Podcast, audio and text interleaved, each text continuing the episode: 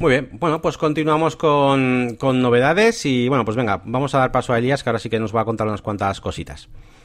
Bueno, pues una de las noticias de la semana es que Todoist, mi aplicación favorita de, de productividad, de gestión de tareas, eh, desde hace ya unos pocos años, ha presentado una nueva vista que parece que la gente estaba escuchando, escuchando, no, esperando mucho, que se llama Upcoming View. Entonces, es un sitio hasta ahora ya teníamos eh, eh, la vista hoy y la vista próximos siete días. Pero ahora es como una mezcla en la que ves las próximas tareas, pero es como más interactiva. Puedes mover tareas de un día a otro, etcétera, etcétera. Y aquí, para uh, practicar lo que he dicho, voy a hacer una reflexión que es la que he hecho en el vídeo, que esto es porque he hecho un vídeo y lo he puesto en mi web. Dije, mmm, de esos que dije, tengo que aprovechar el día a día y sacar partido a las noticias y a las cosas de las que me informo. Y hice un vídeo de 8 minutitos, creo. En el momento, me llevó media hora o más hacerlo, eso sí, pero bueno, cuestión de práctica. Y bueno, pues dos reflexiones. Una, eh, ya que lo estoy contando, pues la de aprovechar. Ah, tenéis que aprovechar eh, todo lo que mm, os llegue e investiguéis para crear esa marca personal, crear contenido, etcétera, etcétera, que venimos comentando últimamente.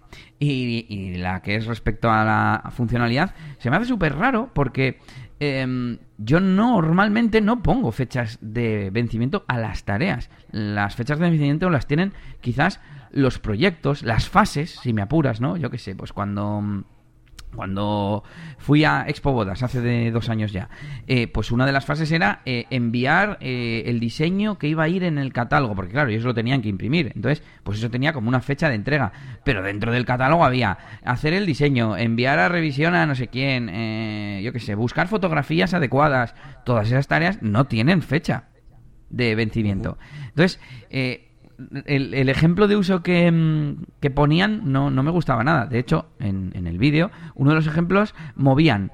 Había como una lista en la que se veía, pues como un listado de días, ¿no? Así en, en, frases, digamos, miércoles, jueves, tal. Y en miércoles ponía manzanas. Y en jueves ponía, yo qué sé, huevos, no me acuerdo. Y movía de jueves a miércoles. ¿Sabes?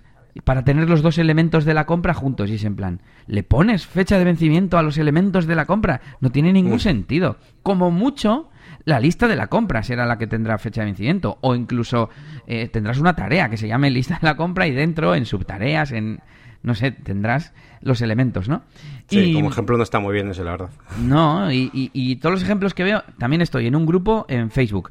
Y eh, creo que hoy preguntaba una persona, oye, ¿cómo puedo hacer que si tengo una tarea eh, que no hago hoy, se me pase al, al día siguiente para que mañana vuelva a estar en hoy? Y es en plan, es que entonces esa fecha no es real, esa fecha de, de vencimiento esa fecha de hacer la tarea, porque si no puede, si no pasa nada por hacerla hoy o por hacerla mañana, te da lo mismo. Entonces, mm. veo a mucha gente que hace esto, incluida mi mujer, que se apunta cosas en el calendario, pero que son tareas y que en realidad no tienen fecha de vencimiento, ni hora, ni nada. Y de cinco que se pone hace tres y las otras dos las arrastra al día siguiente. Y es en plan, no, así no se, no se utiliza. Así que ese es el consejo en cuanto a esto y os dejo el vídeo para que le echéis un vistazo.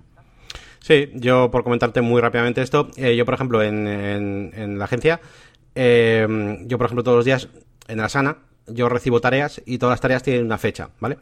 Eh, pero te explico por qué.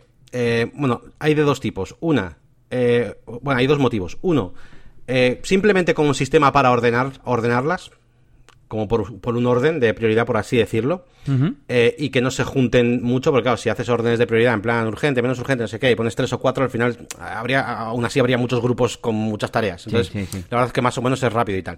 Pero sí que es verdad que hay muchas de las tareas que sí que tienen una fecha, o por lo menos, claro, a mí el, jefe de proyectos me pone una fecha, yo no sé la tarea, o sea, yo no sé la fecha del proyecto, yo no sé la fecha de entrega de todo el proyecto, pero a mí me ponen la fecha de entrega, necesito que realices este banner para pasado mañana. Quizás otro compañero tiene la, tarea de, que al día siguiente de haber hecho yo eso, tenga que hacer una publicación en Facebook. No lo sé.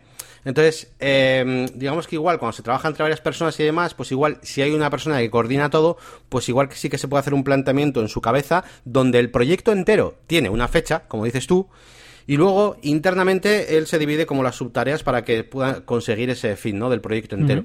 Y es un solo, es el único caso así que se me ocurre, pues, donde sí que realmente puede ser interesante, porque la verdad es que tareas del día a día, como precisamente estabas contando tú, o incluso ya no solo del día a día, sino que tampoco participe mucha gente y que sean cosas tuyas, pues es, es, raro, ¿no? O sea, lo único eso, pues por, por prioridad. Y pero es casi, es casi, casi como los bloques los que tendrían como, como fechas, ¿no? Un, un, proyecto. Pero bueno, era por darte algún ejemplo. Es que para mí son excepciones. Yo no digo, evidentemente hay, hay tareas que tienen fecha de vencimiento, pero deberían ser las excepciones. Y cuando lees el post que han hecho para anunciar esta funcionalidad, a ver que es lógico también, tienen que darle bombo, pero lo veo yo en, en el foro, en el grupo este de, de Facebook, que te digo.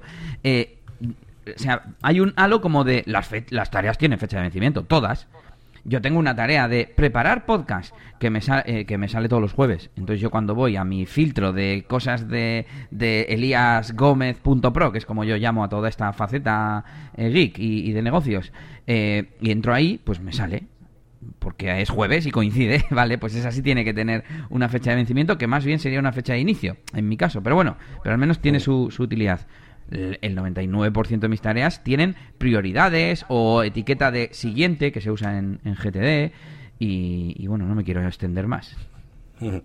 Bueno, pues ahí lo dejamos. Si queréis comentar cualquier cosa de estas o a ver qué hacéis vosotros con las tareas, si ponéis fecha o no, pues ya sabéis, nos escribís a negocioswp.es.